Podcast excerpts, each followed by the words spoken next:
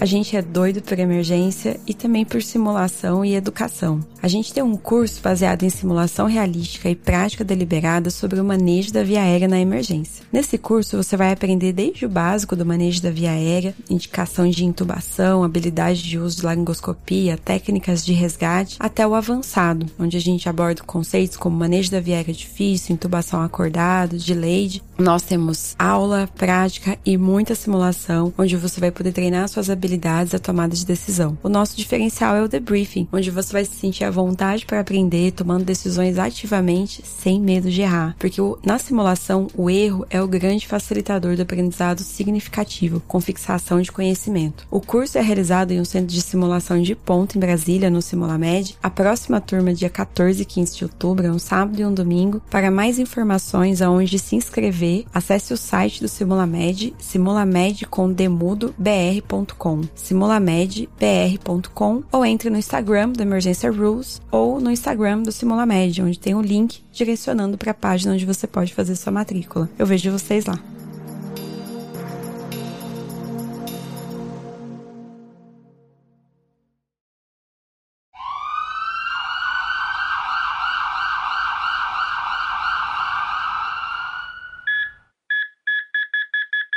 Emergência Rules Podcast.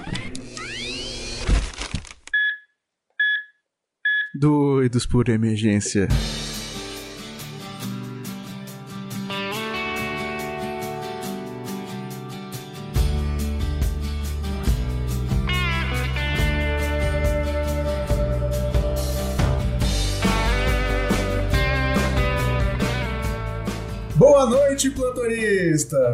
Pegue sua caneca de café, seu laringoscópio, suas partes de desfibrilação, pois está começando mais um Emergência Rules Podcast. Hoje a gente está aqui com duas convidadas especiais, né? Duas emergencistas lá do, do Nordeste do nosso país aqui. Hoje a, a gente... equipe está completa! Aê! Uhul! Estamos com Nicole Pinheiro. Opa! Olá, pessoal. Mais uma vez aqui de volta. Prazerzão estar aqui com vocês. E Patrícia Lopes. E aí, galera. Mais uma vez aqui, mais uma madrugada gravando podcast aqui com vocês. Madrugada mesmo. Exatamente. A gente realmente ama essa causa, velho. De verdade. É muito divertido poder fazer o podcast. O feedback é muito bom. É, vale a pena. Vale a pena, apesar da madrugada. E hoje nós vamos falar sobre máscara laríngea no departamento de emergência. Lucas, o que, que é a máscara laríngea? Olha aí. é bom que já joga pra gente. Que que a gente... Mata no peito, vai, cara! Vamos lá. Máscara laríngea é um dispositivo supraglótico, né? Uh, ele foi inventado em 1983 por um anestesista britânico, o Dr. Art Brain. Eu, eu, eu, tenho uma, eu tive uma dificuldade muito grande entre entender o que, que era um dispositivo extraglótico e supraglótico. Basicamente, a gente fala mais de dispositivos supraglóticos, né? Eu não sei, na, na, no centro cirúrgico, eu acho que não se. Isso você vai falar, mas acho que não usa mais é, extraglóticos, né? Mais supraglóticos. Pra e mim é a mesma eu não coisa, sei, não? me corrige. É, tem, não. tem uma leve diferença, Isso, que é que é. o extraglótico é quando ele fica. Pode ser retroglótico porque ele vai até o esôfago, que é tipo combi-tubo. Ah, entendi. Exato, é. E o supraglótico, ele não vai até o esôfago, então Isso. ele fica acima. Então, por isso que é supraglótico. É, exato. Hum. Extraglótico é a grande categoria, supraglótico é quem fica acima da glote, retroglótico é quem vai por trás, que é tubularinge, combitube, easy, easy alguma coisa e afins. Mas tem muitos estudos americanos ainda falando sobre o tubo laríngeo, ele não foi extinto, então ainda, ainda se usa. Não, e usa bastante. Usa no curso muito. que eu fiz lá, os pagas médicos, eles usam. Usam bastante ainda. É o combitube que, que, tá, que tá em desuso, mas o tubularinge, o kingtube ainda usa muito. E é isso. E é um dispositivo que ele é. Então, ele não, ele não vai dentro da traqueia. Ele fica por fora. É, quando a gente. Ai, é, o que acontece? Quando a gente pensa em, em- via aérea, a gente já pensa diretamente em intubação, né? Que é quando você põe um, um tubo ou dispositivo que vai dentro da traqueia. Então a gente vai ter esses, esses dispositivos outros que não vão de- dentro da traqueia, né? Que são esses extraglóticos. E um dos que a gente mais usa é a máscara laríngea. E a máscara laringe, então, ela tem um, um tubo, né? Que ele, ele funciona mais ou menos como o tubo mesmo da intubação. Ele conecta no ambu e pode conectar no respirador também. E no final dele, ele tem um acolchoadinho que vai ficar. É, ela tem que abraçar. Isso foi uma coisa muito legal, que é uma das coisas que eu aprendi lá no curso. Tem que abraçar a glote, é tipo um aperto de mão. Tem que ficar abraçadinho para proteger a pontinha dele. Ele é um acolchoadinho que faz tipo em forma de uma gota. E a pontinha fica dentro do esôfago pra, com a ideia de não refluir e ela ficar abraçando a glote com a saída de ar diretamente para as cordas vocais, né? Para a traqueia, o ar e direto para as cordas vocais, sendo protegido do refluxo. Então a ideia é essa. Então eu acho que foi uma ideia incrível e assim, que era para ser de fácil inserção, sem ter necessidade de ter muita técnica, então é uma inserção às cegas, é uma forma de, de tentar proteger a viega às cegas. É, só que não é 100%, né? Apesar de tudo isso, a gente vai falar um pouco mais. Mas é, acho que é isso que é um, é isso que é um dispositivo supraglótico que na verdade está falando da máscara laríngea. Bom, e assim, beleza. E quando é que eu vou usar uh, a máscara laríngea? Quando é que é a indicação que eu vou fazer isso? Tá, então assim, basicamente indicação de uso da máscara laríngea é qualquer paciente que precise é, de oxigenação e ventilação, né? Então, é mais ou menos as mesmas indicações de intubação orotraqueal, né? É, mas comumente a gente usa como um dispositivo de resgate na emergência, né? Então, às vezes você não consegue intubar o paciente, não consegue visualizar as cordas vocais, o tubo está indo para o esôfago o tempo inteiro. Você pega uma máscara laríngea e usa de resgate. Como a Júlia falou, você pode ligar no ventilador, o paciente pode ficar horas com a máscara laríngea. Então, ele lhe tira daquela situação é, crítica inicial, né? É, uma coisa importante da gente dizer é que é, existe uma diferença, né? Apesar de a pontinha da máscara laríngea ficar no esôfago e diminuir o risco de aspiração, esse risco não é totalmente abolido. Você não protege 100% a via aérea com a máscara laríngea, né? Ela é uma via aérea avançada, mas ela não é uma via aérea definitiva. Lembrar que via aérea definitiva é balonete insuflado na traqueia, né? Então, em todas as situações onde você precisar de uma via aérea definitiva, pode ser que a máscara laríngea não seja suficiente.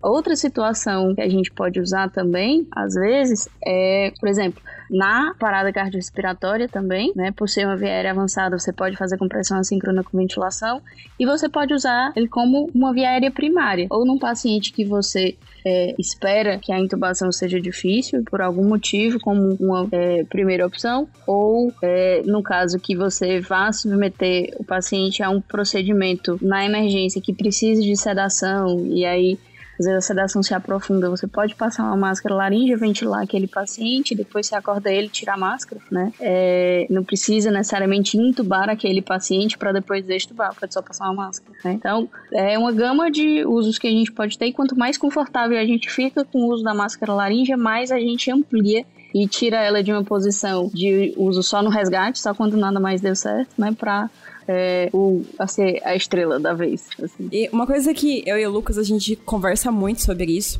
Máscara laríngea é uma coisa muito nova para mim na minha prática. Na verdade, tem menos de um ano que eu tenho acesso à máscara laríngea. É, a gente não tinha. Então foi todo um trabalho e agora, ainda bem, as coisas estão melhorando e o nosso hospital pôde comprar, então a gente tem uma reserva. E, é, e realmente é muito mais confortável. Mas eu ainda tenho uma certa resistência de pensar muito na máscara laríngea porque eu não, não estive acostumada. E isso é interessante porque eu, eu tava pensando nisso. Eu faço muitas aulas, mas aconteceu um evento e demorou para pensar em máscara laringe. Agora que eu tô me acostumando e pensando cada vez mais. Na, na, na, hoje, na minha sala vermelha, as principais indicações é, pra gente é resgate, basicamente resgate. É muito difícil considerar a primeira opção, mas claro, pode ser, né? Vai depender da sua habilidade, enfim, da, e do, da gravidade do paciente, porque teoricamente é um dispositivo mais fácil e você consegue ventilar o paciente melhor do que só ambusar mas a gente acaba usando como resgate. Então, eu indico a intubação no paciente, a gente sempre passa isso nos planos a gente indica a intubação e aí o, durante os planos é, é, é, passado isso. Eu vou laringoscopar, se eu não conseguir o paciente começar a desaturar, a gente vai fazer o resgate e a minha primeira escolha de resgate geralmente é a BVM ainda. Deixa eu fazer só uma pequena nota pós-edição aqui, que no episódio a gente vai falar várias vezes de BVM. E para você que não sabe o que é BVM, BVM é a sigla para, para o dispositivo bolsa, válvula, máscara. A gente conhece como Ambu, né? É o nome que a gente mais usa assim é Ambu. Só que Ambu é o nome de uma marca e o nome certinho seria dispositivo bolsa, válvula, máscara, que é esse essa bolsa de silicone que a gente usa para ventilar os pacientes, né? Aproveitando para falar de Ambu, Ambu é o nome de uma marca e a gente fala várias marcas aqui de várias máscaras laríngeas e a gente não tem nenhum conflito de interesse, tá certo? A gente fala o que a gente, que a gente conhece e o que a gente acha melhor para os pacientes. E é, independente da marca que for, a gente fala das nossas experiências. Então, assim, não, é, não recebe nada de nenhum, nenhuma marca, nada do tipo, tá bom? Pode voltar pro episódio, desculpa atrapalhar vocês. E, algum, e hoje foi um paciente que foi uma alternativa, que era um paciente com uma doença pulmonar muito grave, um paciente com DPLC, com uma PF ruim. É, a gente indicou intubação, teve que fazer pressão positiva para intubar. E aí foi nesse momento que eu falei, cara, se a gente for ter que, que resgatar esse paciente, a melhor opção vai ser ir direto para máscara laríngea, porque a chance da gente conseguir resgatar e ventilar esse paciente de primeira tentativa vai ser muito maior. Então, se você puder sempre. A verdade é essa, né? A gente sempre vai acabar, risco acabar avaliando o risco-benefício de cada paciente. Só umas observações. Primeiro que a verdade, pelo menos na minha realidade, é que a gente tem pena de usar máscara laringe. Sim, os meus. Sim. E com certeza em muitos lugares do país, né, não tem. Exato, não tem aqui no Ceará mesmo. Deve ser a maioria. É, aqui no Ceará, a maior parte das emergências ainda, o pessoal não sabe nem o que é máscara laríngea. As pessoas que trabalham sabem o que é, mas você não tem disponível. O hospital não disponibiliza. Não é que o hospital não tenha, geralmente no centro cirúrgico você encontra várias. Mas na emergência lá para você usar nessas situações, não tá prontamente disponível. E aí o que é que a gente faz? A gente compra as nossas. E aí a gente compra a que é mais barata, que é a descartável. E aí a gente fica com pena de usar. Eu tenho várias máscaras laringes na bolsa o tempo inteiro. Recomendo, inclusive, que você, pessoa que está escutando, que mesmo sendo um intubador experiente, que você tenha é, a máscara disponível, tenha bucho disponível, porque a gente nunca sabe o que, é que a gente vai encontrar, vieram caixinha de surpresa.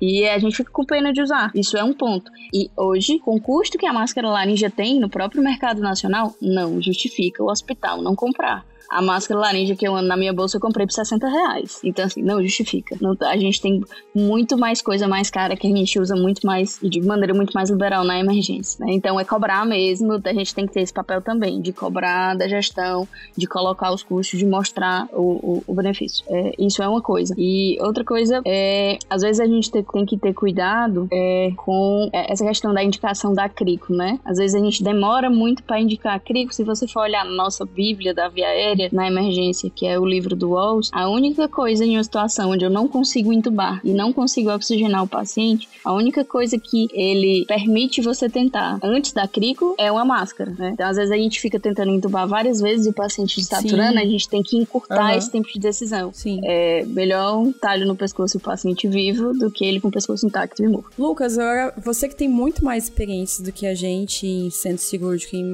em máscara laríngea, fala sobre a sua vivência das indicações. É, e, e, enfim, o que, que você acha? A minha experiência com, com a máscara laríngea no centro cirúrgico e na, e na emergência, né? É que eu uso, assim, eu tenho, eu tenho uma máscara laríngea na, na mochila, na minha mochila eu tenho uma máscara laríngea e um buge. É, a minha máscara laríngea, eu comprei duas máscaras laríngeas que são reutilizáveis, uma 4 e uma 5.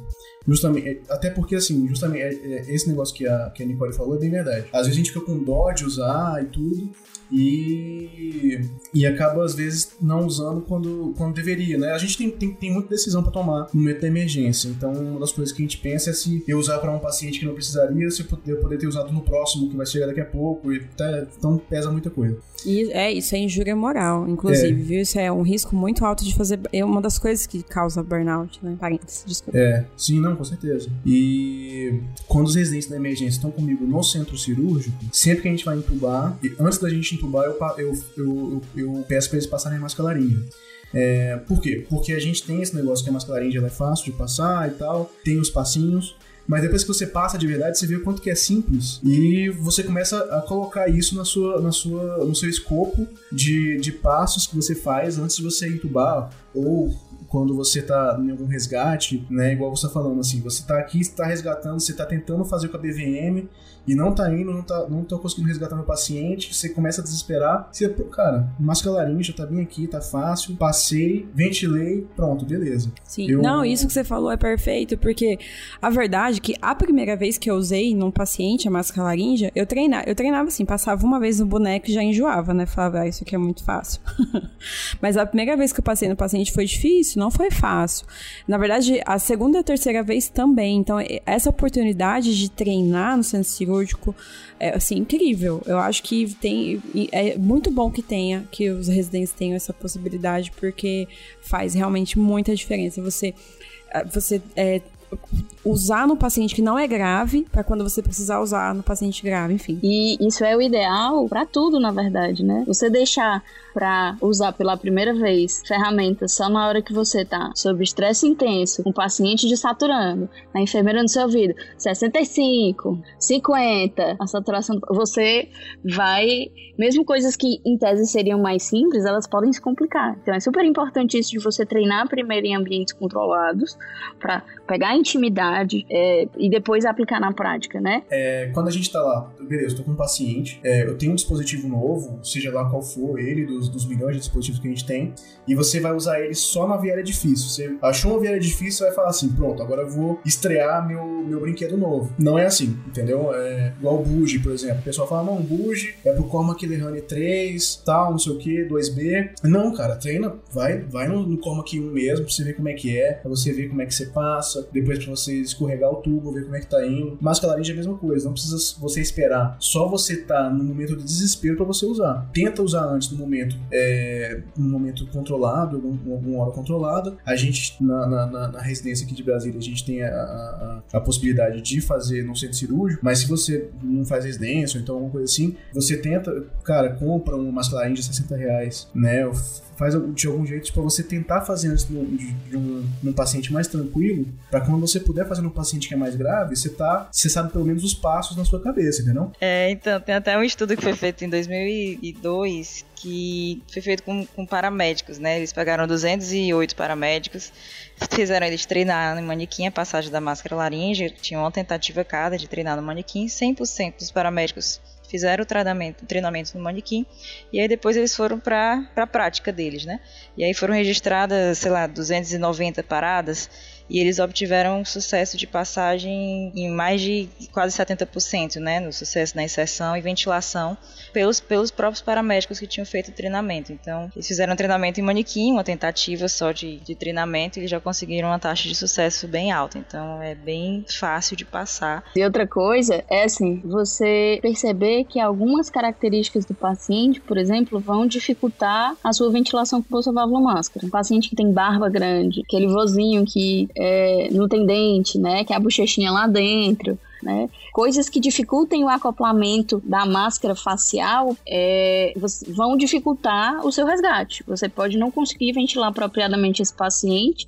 E aí, assim, você pode, inclusive, pular esse, esse ponto. É, pular esse passo e ir direto para a máscara laríngea, que é uma máscara, só que vai acoplar lá embaixo na glote. Então você ultrapassa essas dificuldades e vai para o que está garantido, né? Para dar para o seu paciente a melhor chance logo de cara. Sim, e assim, lembrar que a BVM, ela não é tão. É, é assim, a BVM ela é fácil. É, é, é, na verdade, é uma coisa que a gente aprende sempre, mas não é todo mundo que faz direito. Assim, você tem que ter um cuidado de posicionar, de pegar, de força. Tem que ser duas, duas pessoas. É, então, assim, não é tão simples fazer BVM em alguns pacientes. Nesses pacientes mais graves, eu não sei, Lucas, isso que eu fiquei pensando. Hum. Eu acho que, não sei se você concorda, se foi correto esse meu Discord. pensamento nesse meu paciente. É, brincadeira. nesse meu, nesse meu meu é paciente grave. É. Essa é a melhor parte. É. Cara, eu sou a pessoa que mais dá risada nesse podcast, é uma coisa incrível. É. Eu espero que as pessoas gostem da minha risada. É. Você tá falando? Ah, o que, que você acha? Assim, o que, que você acha que foi. Vocês acham que foi uma boa. Foi um bom raciocínio que eu tive? Que era esse meu paciente com pulmão de Sara, que tinham risco, era obeso, DPO cístico, tinham risco de saturar no nosso plano. Se não conseguisse entubar, eu ia direto para máscara laríngea. Porque é muito difícil resgatar esses pacientes com BVM, eu já tive experiências. E assim, é, mesmo usando Guedel, nasofaringe, às vezes a gente sofre muito, demora muito. É, eu não sei se demora muito mais do que a máscara laringe, mas a minha impressão é que sim. O que vocês Bom, acham? Eu, eu acho que foi uma excelente opção.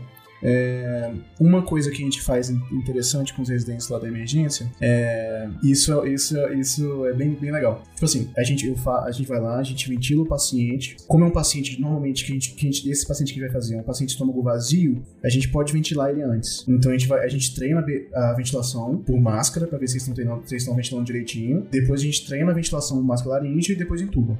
Massa. O grande plus disso é que, se Plus. for o grande plus, é que a cirurgia, na, na cirurgia, se for uma cirurgia que a gente vai ver abdômen, ele, ele vai direto no estômago do paciente ver como é que tá ali. E geralmente o estômago tá cheio de ar, mesmo que você tenha ventilado bem devagarzinho, entendeu? Bem lentamente. Então, tipo assim, um paciente que tem um pulmão de SARA, ele pode ter uma dificuldade de acoplamento ali da, da máscara, já normalmente. Ele pode ter, ter uma, um, precisar de algumas pressões de enchimento maiores para ele ventilar.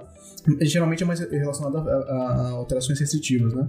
Mas mesmo assim, ele pode precisar de, de, de uma ventilação mais intensa e isso com certeza vai acabar indo pro estômago do paciente. Se você passar de 20 centímetros de água, ele vai vencer o esfíncter esofágico inferior e vai começar a mandar ventilação pro estômago e daqui a pouco, se o paciente regurgitar, vai virar um caos, né? Então eu acho que se você não, não entubar o paciente e você resgatar com a máscara laríngea, você tem uma- um, um risco muito menor de você é, mandar ar pro estômago do paciente, o paciente posteriormente regurgitar. E se ele fizer uma pneumonite química em cima do pulmão de sala que ele já tem, a mortalidade vai lá para as cucuias. Muito bem. Eu não tinha pensado nesse pequeno detalhe importantíssimo, mas eu pensei só na questão de ventilar rápido, mas muito bom. É, posso fazer só um contraponto? Claro, perfeito. É pra, é pra isso que você tá aqui. A o povo vai achar que eu tô aqui pra inflamar a Discord. Mas, Mas enfim. é pra isso.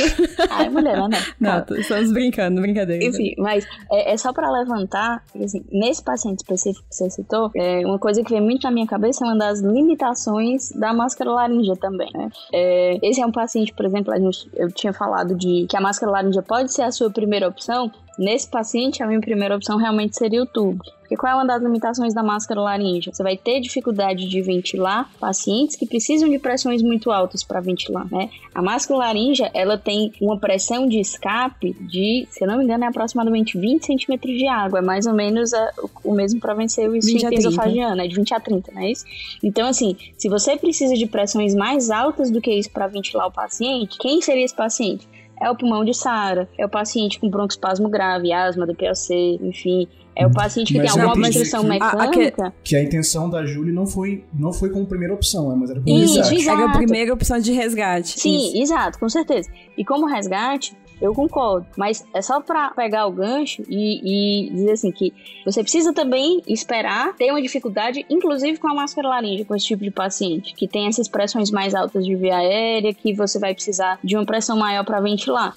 E é um paciente assim que, ok, consegui resgatar, é, mas eu considero trocar a máscara laríngea por uma outra via aérea, por uma via aérea definitiva de fato mais precocemente, né? Então, só pra, pra aproveitar o gancho pra colocar que, apesar de eu concordar com a Julie e com o Lucas, mas é uma limitação que você precisa estar preparado. Então, talvez o meu gatilho para, por exemplo, fazer uma via aérea cirúrgica nesse paciente, eu passo muito menos tempo investindo na máscara laríngea e, e, e, e logo pra via aérea cirúrgica se eu não conseguir entubar, né? Só pra ter essa noção de riscos e benefícios e, e de limitações. Então, assim, acho que tem que lembrar que a gente tem muitos tipos de dispositivo estreglótico hoje, muitos tipos de máscara laríngea, né?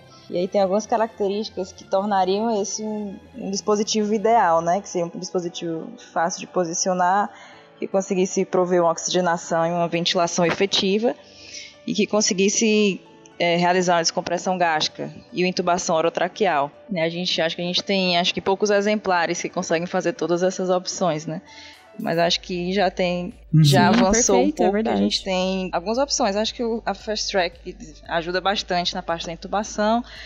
E tem outras também que a gente consegue fazer algumas dessas características, mas se conseguisse juntar todas essas, seria um dispositivo perfeito que a gente conseguiria até. Vocês já usaram o Fast Track pra entubar? Só vi, eu nunca usei. O que, que vocês nunca acharam? Usei, eu só vi só, só em manequim. Nem em exato, manequim? Pessoas nunca. O que, que é o Fast Track? É aquela. É aquela máscara que ela é cor de pele, bege, Uhum. que ela tem um cabo de aço. Tem uma que é de plástico, mas tem um cabo de aço que você entuba por ela. Não, eu, eu sei. É, pra, é pro ouvinte que não conhece.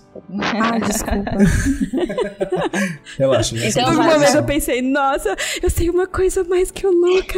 É um momento de revelação, hein? Só que não. Ela me chamando de besta. Acabou aqui. rápido É o link, isso. você conhece. Tá, Fast Track é o que mesmo? É, é, um, é o dispositivo, é uma máscara laríngea que a gente consegue entubar através dela. Então a gente passa a máscara laríngea e ela tem um, ela tem um formato e algumas, alguns dispositivos a mais que facilitam uma intubação por dentro às cegas, sem precisar tirar a máscara laríngea, que de certa forma seria mais seguro. Ela é hiperangulada e a- a- o finalzinho dela faz. É como se a- facilitasse o tubo subir. O interessante é que eu tô fazendo todos os movimentos aqui enquanto eu tô falando, mas ninguém vai ver. mas faz como se fizesse o tubo subir direto pra traqueia. E tem uma e tem um, tem um, é, e tem um, um índice alto, né, de intubação. Eu não sei falar a porcentagem, mas eu sei que é um índice alto de intubação às cegas por dentro. Então a gente vai pensar assim, é um paciente que eu não consegui intubar, e aí eu passei a máscara laríngea porque ele tinha uma via aérea difícil por algum motivo. E aí eu consigo entubar por dentro da máscara laríngea às cegas, quer dizer, de uma forma mais segura o paciente, depois que eu resgatei a, a saturação dele. Então é um dispositivo interessantíssimo. Só que eu já usei e, sinceramente, é difícil. É muito Acho que não dá pra difícil. você passar a sonda por dentro dela, né? Outras conseguem fazer isso, ela não. É, tem, tem, umas, tem umas que fazem, é. Tem algumas que fazem. Outra coisa que a gente Eu esquece... não tenho no meu hospital, eu não tenho. Outra coisa que a gente esquece, que dá pra fazer, tipo, nem toda é, é, nem toda máscara laríngea você consegue entubar por dentro dela. Nem todas elas você consegue passar um tubo por dentro. Mas a maioria É, delas você consegue passar um buge. É. Consegue, mas a, a taxa de sucesso é menor com Isso, Bush, é principalmente menor. na, na modelo class, cla- Classic, Classic É, a Classic. que a gente tem, que é a que a gente tem, a, a que eu tenho no meu hospital. E, geralmente, a, taxa de sucesso é, é menor, mas sim, é uma opção, com certeza. Exato. É, é melhor do que você tirar a máscara, laringoscopar um paciente que às vezes você já não tinha conseguido visualizar antes e Alguém já fez rodar isso? a roleta da sorte. Não, eu, graças a Deus não É. comecei a fazer. Eu já fiz, Já fi- eu já já fiz. tive essa coragem. Ai, deu tudo certo no Eu já final, fiz graças a isso também. Mas, Mas realmente- Deu certo, deu certo. Hoje, hoje eu não faria. Se eu tivesse a opção, né? Porque depende de onde você tá. Isso é importante. A gente tem uma diversidade muito grande de hospitais e a gente tem que fazer o melhor que a gente pode com o melhor que a gente tem. E é isso, você tem que resolver o que você tiver lá na hora da melhor forma possível, da forma que seja mais segura pro paciente. E às vezes a gente vai ter que fazer o que não é o mais rico, sei lá. Mais refinado. O mais, mais- refinado. Vamos dizer assim, pra gente também não usar uma palavra, né, que não, não desmereça, porque, enfim, a gente tem que fazer o nosso melhor. Eu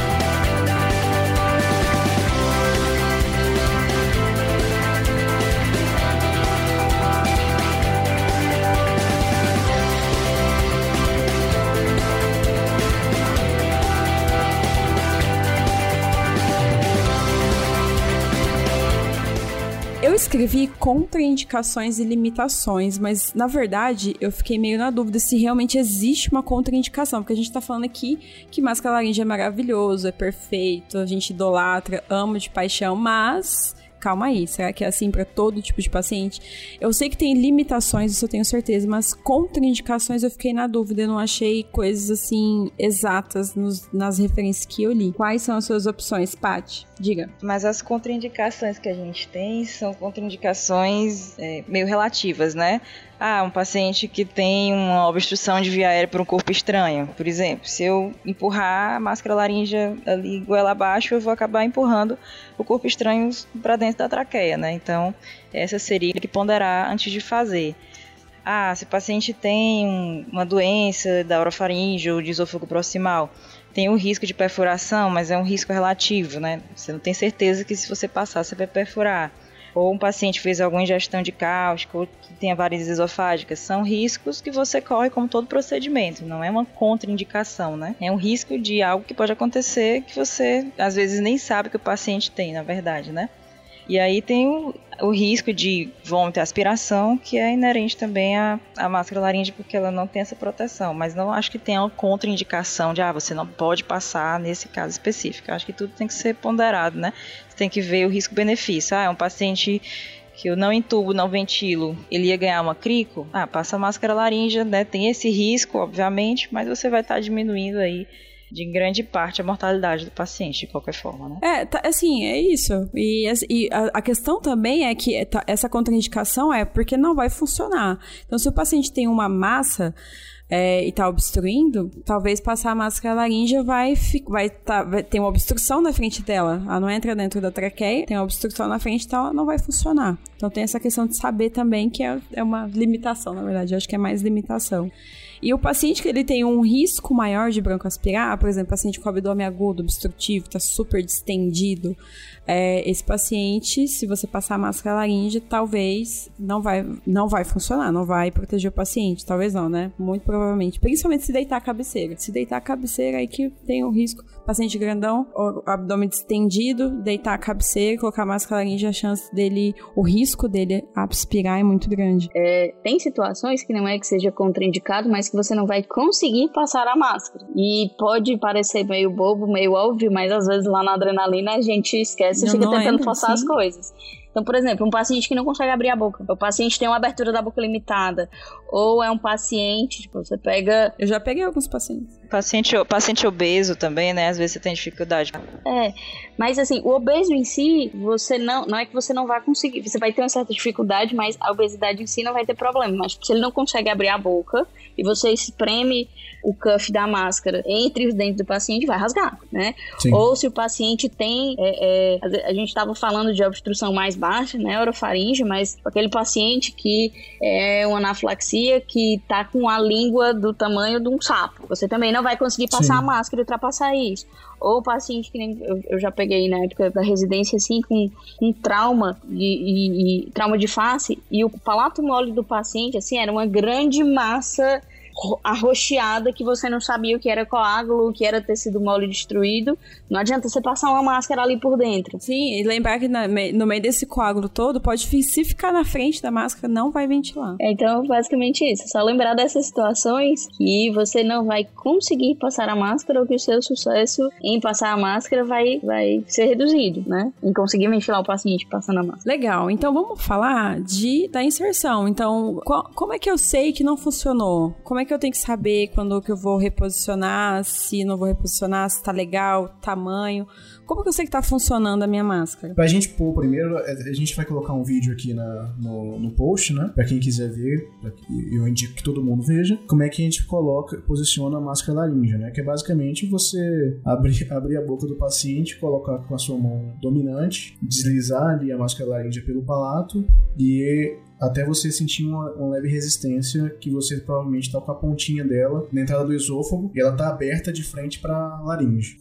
É, você vai insuflar essa máscara laríngea e ela vai, tal forma que ela vai começar a abraçar a laringe do paciente, igual a Júlia falou, mas isso a gente não tá vendo, né? Que, que, como é que a gente sabe? Você vai começar, se você tiver um capnógrafo no seu serviço, que não é em todo lugar que a gente tem, no meu box de emergência, por exemplo, a gente não tem capnógrafo disponível, você poderia ver a curva, de, a curva do, da, da capnografia dando, dando um positivo ali que o paciente está ventilando. O mais fácil da gente ver seria a gente olhar para o tórax do paciente e ver que o tórax está expandindo durante as suas, as suas, a sua ventilação pela bolsa válvula máscara. Né? Uma coisa que acontece bastante também, que já aconteceu comigo, é uma vez eu fui tentar entubar, não consegui, a gente foi, fui resgatar, resgatei com a máscara laríngea eu sempre que eu ventilava, eu ouvia ela escapar pela boca do paciente. Ela escapava, mas ele ventilava. Como eu tô usando ela para função de resgate, para aquele momento tava, tava ótimo. Ele tá ventilando, ele tá, ele tá escapando um pouquinho, beleza, mas eu, eu tô resgatando o meu paciente e oxigenando ele. Depois que tá bem oxigenado, eu posso tentar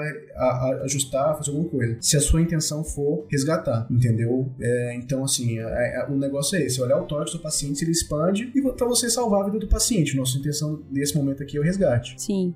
E, e assim, se ela ficar bem posicionadinha, fixa, né? Provavelmente ela tá. Ela vai estar tá no lugar, né? É, uma, um problema que eu tive. A primeira vez que eu usei é que eu usei um número menor para paciente. E naquela angústia, né? Não tava preparada, enfim. É, e pediu a máscara laringe, me veio a primeira máscara laringe que tava lá no carrinho. E aí foi uma, uma máscara laringe pequena, eu passei. E justamente era isso que acontecia. Vazava o ar em volta, enchia a quantidade de, de, de ar, acho que é 20 ml, que vem, tá, vem tudo descrito, gente, na máscara. É bem legal, porque tem assim, a, a, a, o tamanho dela, do ladinho tá escrito o peso do paciente ideal, né? O peso e o tamanho. O peso e o, e o tanto de ml que você tem que encher pra ela Isso, ficar isso. certinho. E aí vazava, mas não ventilava. Então, não, não ventilava o tórax. E aí eu falei, tá pequena. E aí não tá legal. Aí tirei, passei a máscara maior e melhorou. E aí realmente parou de vazar e foi, foi o tamanho da máscara.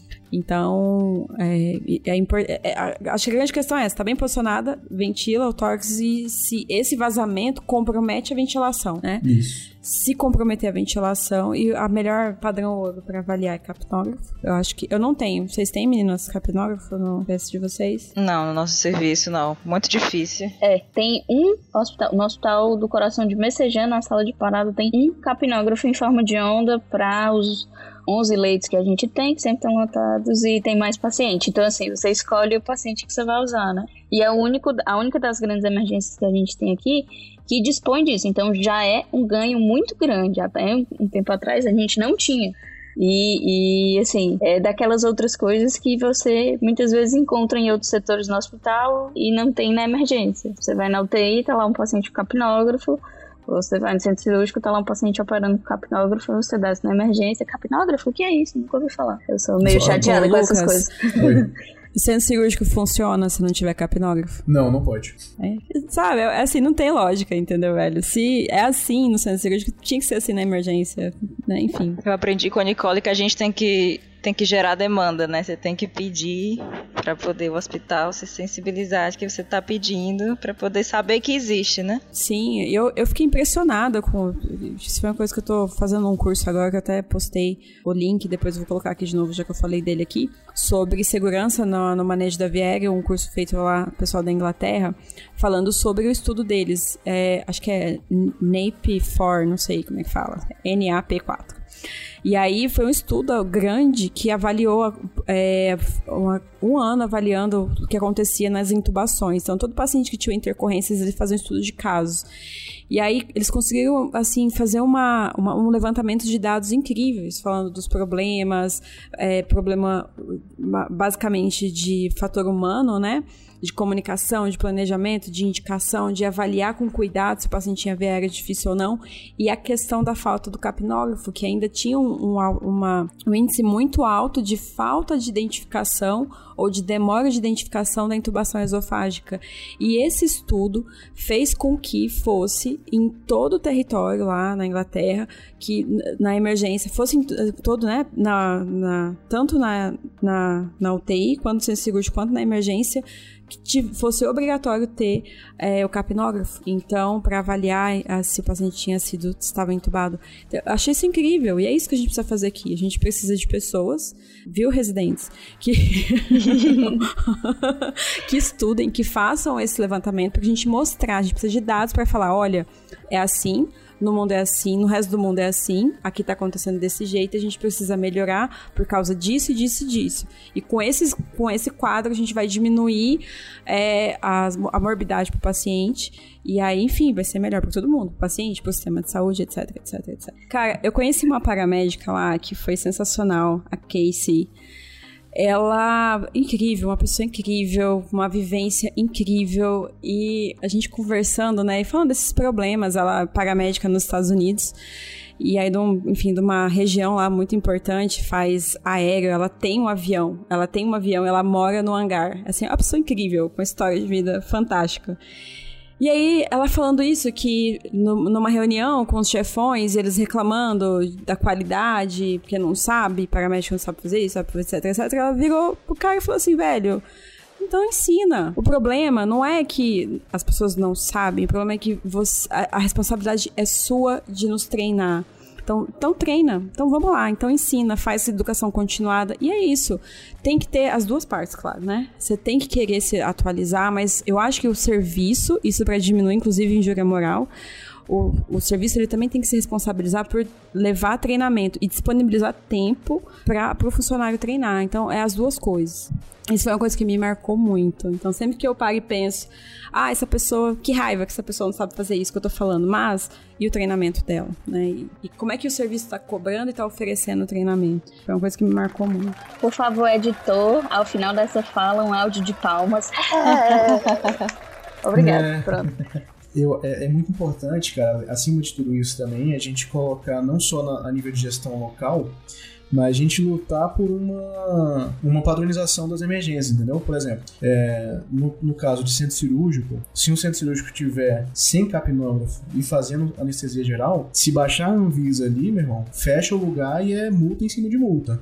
Então a gente tem que dar, tem que dar um jeito da gente colocar, colocar isso como um padrão exigido, né, pelo, por, por, por padrões mínimos de, de, de, de, de construção de hospitais e tudo, porque a gente precisa muito mesmo do, do capnógrafo no, no, no, na emergência, né? O capnógrafo é, um, é uma monitorização, a gente não falou até agora, né, o que é um capnógrafo? É um monitor de, que avalia o CO2 exalado do paciente, né? Então ele, ele gera, ele, e, uh, ele gera uma onda que você consegue consegue analisar essa onda de vários padrões obstrutivos, se o paciente está respirando, se o cuff está vazio, milhões de coisas e outras coisas, e, e, entre elas a confirmação da colocação do tubo traqueal ou da máscara laríngea e da qualidade das compressões no RCP. Então, assim, são inúmeras vantagens que a gente tem e a gente tinha que ter em todas as nossas emergências para a gente melhorar nosso, nossa assistência aos pacientes, nossa monitorização.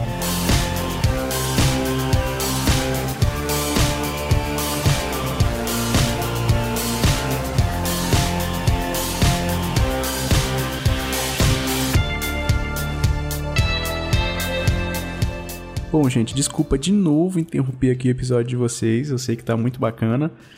Mas, como ficou muito grande aqui o episódio e eu não queria cortar nenhum, nenhuma parte bacana, né? Tem muita coisa legal para ser dita.